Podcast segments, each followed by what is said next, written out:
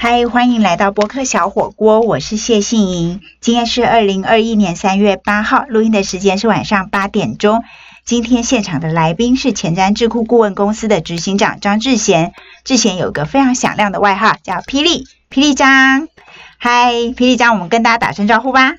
各位播客小火锅的听众朋友们，大家好，我是斜杠斜到歪杠的霹雳张，我又来喽。好哦，霹雳张自己是证券分析师，多才多艺。但是他今天要跟我们讲投资理财吗？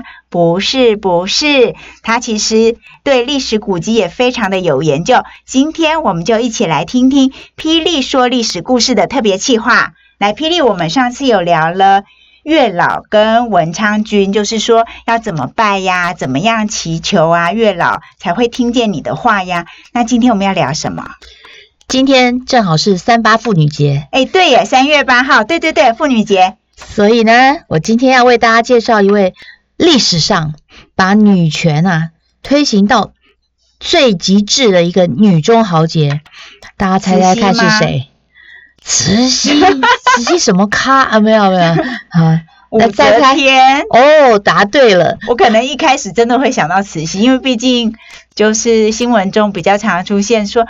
根本是慈禧太后一河滩这些，好啦，所以那个怎么叫做女中豪杰呢？慈禧，哎呀，真的是。好。你要讲武则天，就是我们连续剧看到很多的武媚娘嘛，媚娘，对。对。但是呢，嗯，其实，在历史上哦，史书里面，嗯，本纪，本纪是记在这个帝王他们的正式的一些记录，只有两位女性被列入本纪，嗯。一个就是武则天，而且她当了女皇帝。嗯，另外一位叫做吕雉，对，吕后。嗯，好，吕雉，吕后，刘邦的老婆，她也是相当的厉害。我说啊，这两位啊，都是一路成长，一路打怪。嗯，那你看看啊，那个什么魏璎珞啊，什么什么《如懿传》啊，什么那些女生啊。就打来打去，打的都是女生嘛，嗯，打了妃子，打皇后，最多打到皇后，嗯，然后还有跟太监在打，对不对？那你看武则天跟吕后跟谁打？连男的都打，嗯，武则天打的人可多了，长孙无忌呀，对不对？还有其他这个老旧思想的一些大臣，然后吕后打谁？最有名的打了谁？韩信嘛，嗯，好，所以呢，当然今天我们的主题先讲这个当了女皇帝的武则天，嗯，那有一句话，唐太宗说的，以铜为镜可以正衣冠，以古为镜可以知兴替，以人为镜可以明得失。嗯，今天武则天呢，她就是一个非常好的一个例子，可以让我们明白非常多的呃时空背景，嗯，对，兴替，然后还有得失等等的哈。那现在我们就把时空拉回去，它是在这个西元六百二十几年，所以呢，距离现在是一千三百多年的时候。嗯，武则天出生在怎么样的人的家里呢？其实是一个商人的家里而已啊，也不是一个普通的商人家里。呃，对，一个木材商人，应该生意还可以。嗯哼。好，那重点是家里都是美女。嗯，他的老妈。哦，我们在电视剧里面看到都已经老态龙钟了，那个皮都皱在一起了。其实人家，你看他生了两个美女，然后那个孙女也是美女，对，武则天，还有她的姐姐韩国夫人，后来也跟这个唐高宗也是有一腿嘛。根据史实上讲了，其实武则天的妈妈更美，嗯，是个大美女。那当然啦，在从小呢。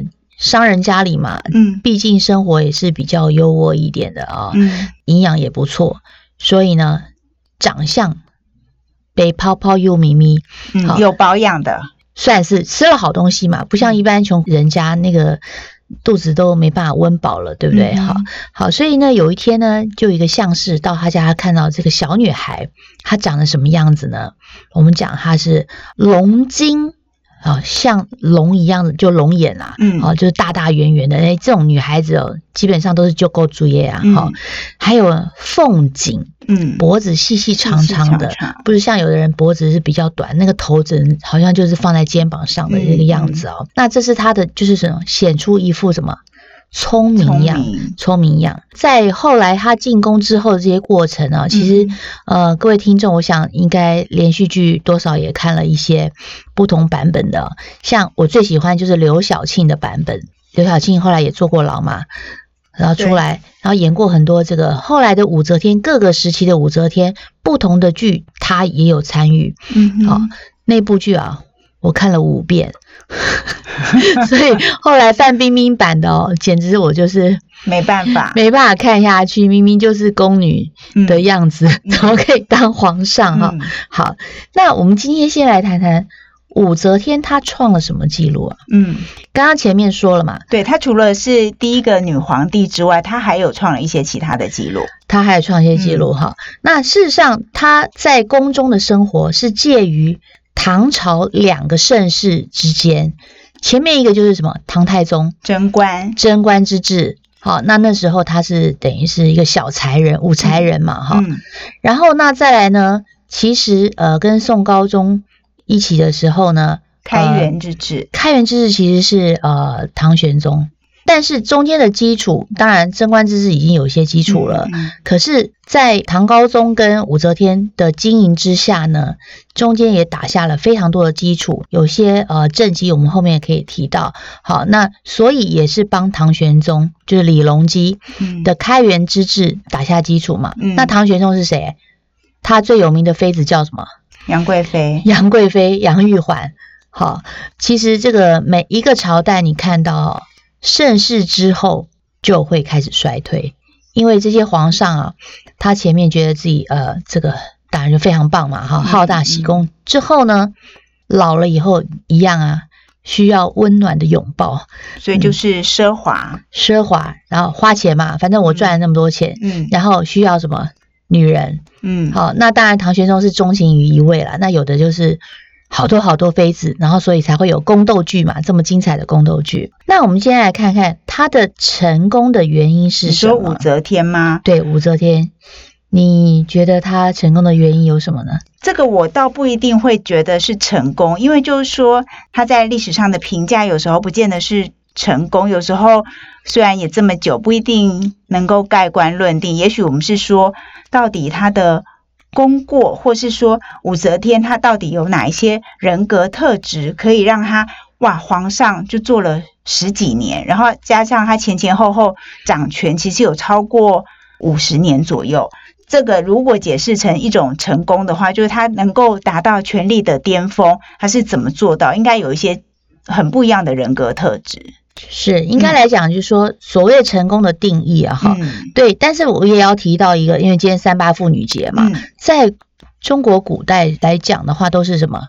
重男轻女，对，所以史官大部分也是以拥有一个杀猪主义，没错。那除非是比较特别的史官，好，那他就会以比较公正的那个态度去记录这些历史。对对。那我们可以讲，刚刚欣颖讲的也非常好，有功有过嘛，一个人一生。他所谓的成功，我们可以讲是说他的帝王之术，对对，运用的非常好。嗯，好，就说第一个，你就看他的个性。嗯，他从小成长的一个个性，那个是天生的。我据我所知，他好像是水瓶座的。嗯，但是我不知道他是什么血型了，因为本人也是水瓶座的，所以我其实基本上我还蛮喜欢武则天这样的一个人人物哦。嗯，好，那你看他从哪里看出来他的个性啊，非常厉害哦。他驯马，对不对？嗯，当时唐太宗呃有收到西域进贡给他的一个一匹烈马，叫做狮子聪，没有人能够驯服。嗯那结果呢？那武才人那时候年纪非常小嘛，十来岁，娇滴滴的。唐太宗就问他说：“啊，如果是你的话呢，你要如何去驯服这匹烈马呢？”嗯他说：“呃，皇上，那你就给我鞭子、锤子跟匕首。”当然，先用鞭子打嘛，嗯，打不听呢，他用锤子打，打这个马的头，敲他的头，嗯，再不听话就用匕首把他杀了。那其实这个道理呢，跟后来他在寻人，嗯哼，上面他也是用了类似的一个手法哦，嗯，所以他的气魄在这个唐朝帝王唐太宗的面前展现出来哦，嗯哼，但是啊，皇上也会怕。皇上也会怕，那皇上要怎么样来面对他，或者是说武则天要怎么样面对这个害怕他的皇上呢？我们休息一下，马上回来。嗨，欢迎回到播客小火锅，我是谢杏怡。今天我们一起来听霹雳说历史故事。现场来宾是前瞻智库顾问公司的执行长张志贤。之前刚刚跟我们说到了武则天，她的能干，连皇帝都害怕。那武则天知不知道皇帝怕她呢？她又要怎么样面对这个情况呢？因为皇上用了一个很简单的方式，嗯，就是远离他。嗯，不招他事情了，嗯，好，也不见他了，等于是慢慢被冷冻了。那这时候，当然小女生啊，十几岁的女生心里就会受伤嘛。嗯，好，那当然在这个嗯刘晓庆版本里面的徐慧是好人一个，可是后来范冰冰版本的徐慧是很有心机，会变成那个反派的角色。那徐慧那时候就跟他讲了，他说：“你要知道，女性啊，女孩子。”以色示人是没办法长久的，嗯，好，所以呢，你当然就要有其他的才干，嗯，聪明啊，或者是其他的。当时呢，武则天就了解到这个呃事情的重要性了，哈。武则天当然她还是在唐太宗的身边绕着嘛，嗯，只是说距离就没有那么近了。在这个帝王前面啊，可以学到很多东西啊，嗯，大臣跟你禀报。对不对？跟皇上禀报的事情，他都听在耳朵里面。那他又聪明，他可判断，所以听得多。那后来呢？他帮李治，因为那个唐高宗就懒惰嘛，说：“哎呀，有媚娘帮我批奏折，那我就轻松了。”哦，对不对？所以呢，他又看得多了。嗯，好。那还有就是说，书法，书法当然因为看了那个唐太宗的奏折多了嘛，他慢慢也学习学习。哎，他的笔法也是跟这个唐太宗。很类似，嗯，那其实就是男孩子的笔法啊，所以这个女生哦是蛮特别的。再来呢，还有一个就是说，她有很好的情报网，情报网，对。你你今天在宫中生存啊，不要说后来当什么什么武昭仪啦，或是当到皇后啦，你就是一个小宫女的时候啊，其实每天也都是战战兢兢嘛，因为不小心可能就被什么妃子诬赖了，哎，你偷了我一块玉，拖出去那个什么呃一丈红啊 等等的这些酷刑，所以呢，他的情报在比较低阶的时候是是哪些人呢？当然就是太监啊、公公啊。好，那你要搞定这些人啊，你要有好的人缘跟好的社交技巧。就是他要广结善缘，有自己的人脉，是要要嘎吉郎啦。对，嘎吉郎最重要。那后来呢，当了昭仪之后也是一样啊。当然就是有一些啊，比如说年轻的大臣啊，啊不得志的大臣，他就把他这个笼络过来，变成他的嘎吉郎。好，所以有有人能够撑，才能。走得稳嘛，好。那后来还有一个话，就是说，呃，李淳风，我们是讲这个算命师，他讲了唐三代后女主武王，他有这个预言出来了。嗯，哇，这个唐太宗更怕了。嗯，那姓武的他。那当然后来。连续剧是这样演的了哈，就是说啊，后来用了一些方法，又赖到什么一个化解了名字有叫有一个武字的这个军官，或是又是谁谁谁，那就化解了。好，所以其实你说这是命啊，还是说他的智慧呢？嗯，好，反正他就躲过了很多的杀身之祸嘛。嗯，好，然后就当然最后就成为这个帝王。在唐太宗驾崩以后呢，嗯，这小女生就是呃唐太宗呃说的嫔妃如果没有生小孩的话。就可能要去出家为尼，嗯，就到了感业寺，呃，不知道信颖有没有去过西安？没有，西安就是当时的长安，嗯，那个地方很冷啊，嗯，冬天非常的冷。那你想想看，在一个尼姑庵里面，感业寺里面，大概待了四五年，嗯，而且又是一个等于是不受宠的一个位阶也蛮低的一个才人嘛，嗯，会受到什么样的待遇，可想而知啊。可是我们刚刚讲。因为他身体还不错，很勇健，嗯，所以呢，在那冰天雪地之下还能够生存的下去。而且尼姑庵一定是吃素嘛，对，那营养可能不一定均衡。对，像我们现在是为了减肥才要吃素，好，那营养不能均均衡。可是你看哦，在感业寺里面多无聊啊，韬光养晦，每天只能干嘛？念经、念佛经。好，所以在那个时候呢。他学会了让心情平静，像我们有时候心情这个起伏很大，时候，我们念念心经，嗯，好是非常好的。嗯，然后那还有其他很多的经典，好，所以他在四五年当中呢，这女孩子也很懂得读书，嗯，好，读佛经，去呃感受里面的佛理，好，菩萨告诉他的这些道理，所以最后呢，不知道信有没有在念佛经，或是听众朋友有念佛经的，我们有看到一句叫开经记，无上甚深微妙法，百千万劫难遭遇。我今见闻得受持，愿解如来真实义。但我不知道听众朋友在念这个偈的时候，知不知道这是武则天所做的呢？所以是他做的，是他做的。而且后世有很多这个高僧大德想要去重写，嗯，但是呃，在等级上都没有办法超越他的这个呃精髓。嗯，好。然后那我们看看哈，他还有学会什么？里面对连续剧有会演啊，什么大尼姑啊欺负他，嗯，忍辱。第一个，你从这个很优渥的宫廷里面出来，然后受这些苦，心情如何？一定很难平复的。嗯，平常人可能也都会发疯啊。好，第二个又遭受了一些什么大尼姑啊呃的欺负。每天还要这个什么打扫、提水呀，等等，对不对？非常辛苦的，不得忧郁症啊，都很难呐。所以是他的心理素质也够强。对，没有错，心理素质非常的强哦。好，所以呢，当这个武媚娘抓到机会再度回到宫廷的时候，就是因为前面这样的修炼的过程呢，让她能够在王皇后的面前。低头，嗯，好，能屈能伸。那时候又让他当还是当才人嘛，对。但是他就像宫女一样来服侍这个王皇后，嗯，所以让王皇后呢觉得很满意，嗯，就失去了警觉心。是，所以这叫什么？识时务者为俊杰。嗯，那再来呢？我们来看看啊，武则天她还有什么特别的地方？尤其是我们在讲。男女平等还是女男平等？嗯，今天刚好是妇女节嘛。那关于武则天特别的地方，是创造了性别平等的先驱吗？还是有其他哪些我们都想不到的地方呢？等一下回来继续听霹雳说历史故事，马上回来。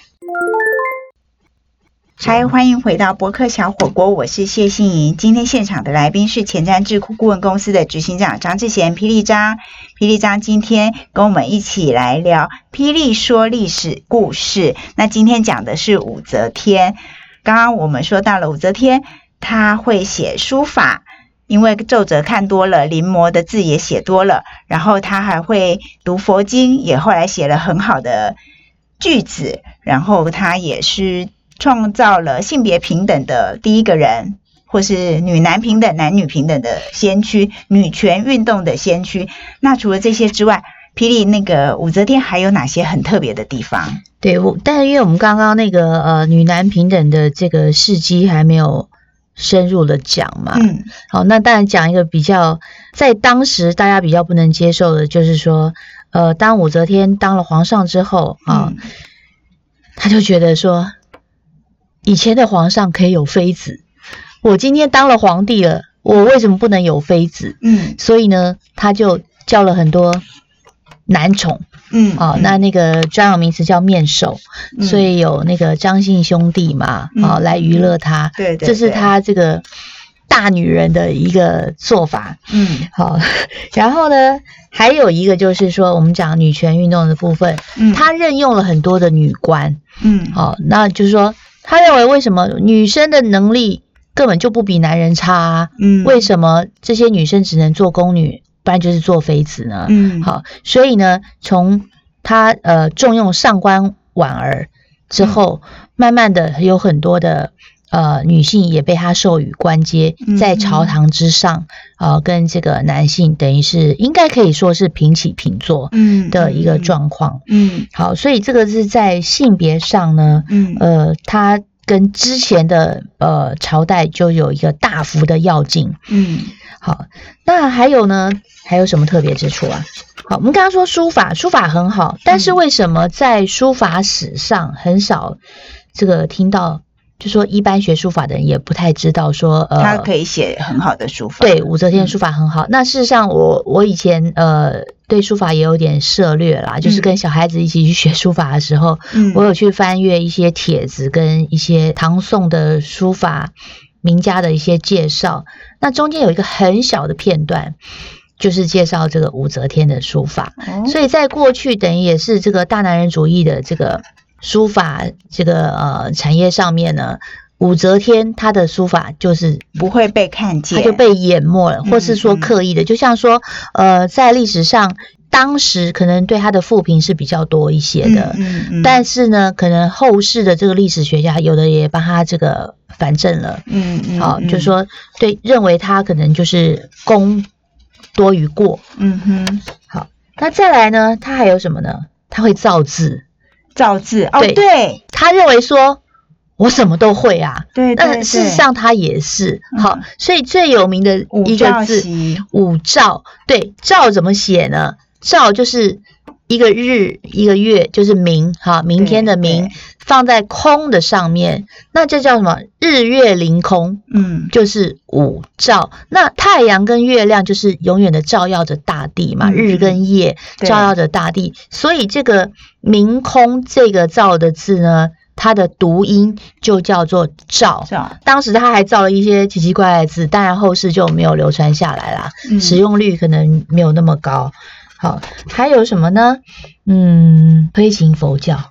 嗯，我们刚刚讲哈，呃，《开经记》是他写的嘛？那那这就是后来他当了皇上以后了哦。我们先讲他为什么。为什么会推行佛教？是因为他在感业寺修行，然后念佛经，念出了兴趣嘛？呃。也许部分部分哈，那我们先从这个前世的因缘来讲，是有这么一个呃故事啦，就是说两千五百年前呢，当佛陀跟他的弟子啊进到一个城里面去，他们都是沿街托钵嘛，哈，去跟这个民众要食物，那就看到一群小孩子在玩耍，那其中一个非常可爱的小女孩呢，她就从地上捧了一把沙子。然后就放到这个佛陀的钵里面，佛陀呢，他也说啊，这个感恩啊，谢谢你啊，哈，那就这个佛陀的弟子就非常生气啊，就说这小孩怎么可以这么无理啊？怎么把沙子呢放到放在你的碗里面去呢？那佛陀就说了，他说这个小女孩啊，一千年以后啊，她会是某一个国家的国王，好，那今天我接受她供养的沙子，嗯，这个女孩子欢喜了。她的后世，她就会弘扬佛法。但我今天如果呢，跟他结下的缘分是比较不好的恶缘，嗯，我拒绝了他的沙子，他将来成为一国之君的时候，maybe 就对。不会喜欢去弘扬佛法，甚至还会禁绝。对禁绝或是毁坏一些佛教的经典等等的哈，所以这是有个典故的。嗯，好，那那后来您讲的也是没有错，就说也许他在感业寺里面，反正读的经典大概都是以佛经为主，嗯，然后时间又那么多，好，所以呢，哎，读出兴趣来了。好，但是其实还有两个原因啦，哈，第一个就是说他的母亲杨氏，我们刚刚讲说那个也是个美女，美女妈妈哈，她其实是隋炀帝他们的宗亲，就隋朝。的后代，还有什么杨妃也是，反正好多宫廷里哈都是这个隋朝姓杨的人的后代。其实隋文帝跟隋炀帝他们是笃信佛教的，所以呢，这个武则天的妈妈也是一样笃信佛教，所以武则天从小就跟着信佛教，这是第一点。好，第二点呢更有趣的，也许呃很多听众朋友不知道，就是说武则天她称帝之后，当然受到很多的男性。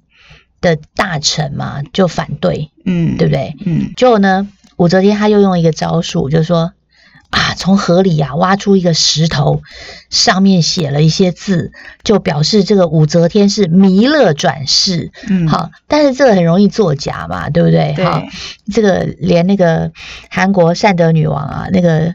讲新罗的时候，那个也是啊，都是做一些神机嘛，然后让这个平民百姓啊，无知的百姓能够去相信。好，但是呢，其实是有两部很早以前的经典，在武则天出生前两百多年就有一部叫做《大云经》。嗯，《大云经》呢，它其实是呃在敦煌那里呃由这个印度人把它翻译成中文，嗯，好翻译过来的。大云经里面就有讲一句，就是说女生以后可以成为皇帝。对他只是说这个人现在是现女儿身，现女生相、女人相。嗯，好。那另外一部佛经叫做《大波涅盘经》。也是一样，好，这两部经都是出自天主，而且都是在武则天之前就有的经，所以并不是他事后去对捏造让自己的帝王之位合法。对，但是但他也很聪明，经典那么多，他找到这两部里面都有讲，就是献寿女生以后可以统治一个国家。嗯，好，所以他就把他呢，女生可以当皇上的这件事。合理化，嗯，然后也有了正当性，嗯，好哦，在今天的三八妇女节，霹雳张张志贤跟我们讲了一个女权至上的故事，就是武则天的故事。那这里面有很多的典故，也有很多我们不从连续剧或书本里头常常听见的武则天的这一面，例如她会写书法，还会念佛经。那可能跟他很多的个性有关系。那特别是霹雳跟我们介绍了武则天，她有很多的谋略跟思考的方式，跟呃笼络人心的方式，不一定叫笼络，就是广结善缘的方式。那这些其实都可能可以成为我们生活中或工作中的一些学习的经验。霹雳，你对于武则天女皇之路，最后有没有什么想要说的？呃，当然就有一句话在讲说，武媚娘去了一趟尼姑庵，马上就变武则天了嘛。然后甄嬛呢也去了尼姑庵，出来就当了皇太后。嗯，还有一个谁，杨玉环，她不是去尼姑庵哦，她是她是去那个庙里做道士，女道士，她出来就变成贵妃哦。嗯，所以呢，当然呃。各位女性朋友，赶快就是收拾一下，找个机会啊，去庙里住个几天。那也许出来就变成家里的女皇啊。好，那其实这可能是比较多玩笑啦。也许说是去庙里可以换成一种，是我们让自己静心，然后累积更多的能量，就可以更冷静，好好的面对很多的困难。是，嗯，那呃，其实呢，呃，最近我是听说了一句话了啊，就是说。呃，他正好也讲到唐三藏，那也是唐朝的人。嗯，唐三藏为什么会变成唐三藏？唐三藏为什么会变成唐三藏？唐三藏他其实他在呃西安有个大雁塔，上面有一个佛经。那其实唐三藏去西天取经回来的经典就是他翻译的。嗯，好，所以叫唐玄奘嘛，哈。对对对。但是呢，他成之所以成为唐三藏，并不是因为那些佛经。而是在取经的那条道路上，你想看真实的这个唐三藏去取经是没有孙悟空、猪八戒，嗯，啊，也没有白龙马的，就是一路苦行。对，你看当时的这个地理环境啊，这还有这个呃条件，没有我们的这个 bus，也没有飞机啊。你看他都是徒步去去取经的哈，所以他的成就呢，就是在那条道路上。所来成就的，那我想呢，武则天或是说有很多的这个伟人啊，传奇的一生，应该是在每个环节、每个机缘都成就了他。但是每个环节、每个机缘不一定都是很舒服的去过，像我们刚刚前面讲到说，他要忍辱啊，还有他去一个很。差的环境啊，那是不是要让自己平心静气？我觉得这非常的不容易。你看，像我们现在精神科这个门诊也是都是门庭若市。好，所以呢，呃，希望今天这样的一个武则天的故事啊，能够提供我们女性朋友，甚至也男性的朋友，好，也能够去咀嚼一下。呃，想象一下，在这个一千三百多年前的这个一个小女生，她能够活到八十二岁，嗯，好当这皇上，而且算是寿终正寝，嗯，好，嗯。的这个呃一个传奇啊，嗯，也许啊，在职场上你比较能够忍耐忍辱啊，好多思考，那我相信呢，各位听众朋友，你未来必定会有非常光明的希望，嗯。好，非常谢谢霹雳张张志贤在今天节目的最后跟我们分享了这么温暖的结尾。博客小火锅有健康锅、跑步锅、书香锅、人参锅以及国际风味锅等等不同的选择。我们邀请专家好朋友聊一聊健康、跑步、喜欢的书、人生和国际上的事。最特别的是，我们也会不定期邀请霹雳张来说历史古迹的故事。博客小火锅每个星期更新一次，祝福大家一切平安。我们下礼拜见，拜拜，拜拜。